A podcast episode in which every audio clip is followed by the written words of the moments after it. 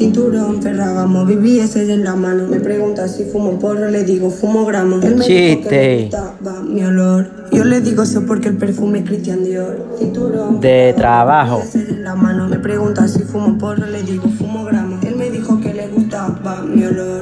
Yo le digo eso porque el perfume Una persona que va a buscar trabajo. Ese una entrevista. Ahora quiero repetirlo, verte aparte. Le dice la chica recursos humanos, buenos días. El hombre dice, buenos días. Si usted,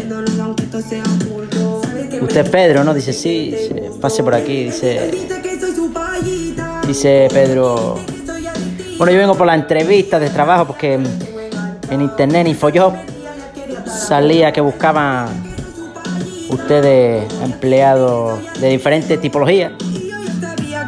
Y Y a mí me gustaría ser entrevistado para ver si consigo trabajo.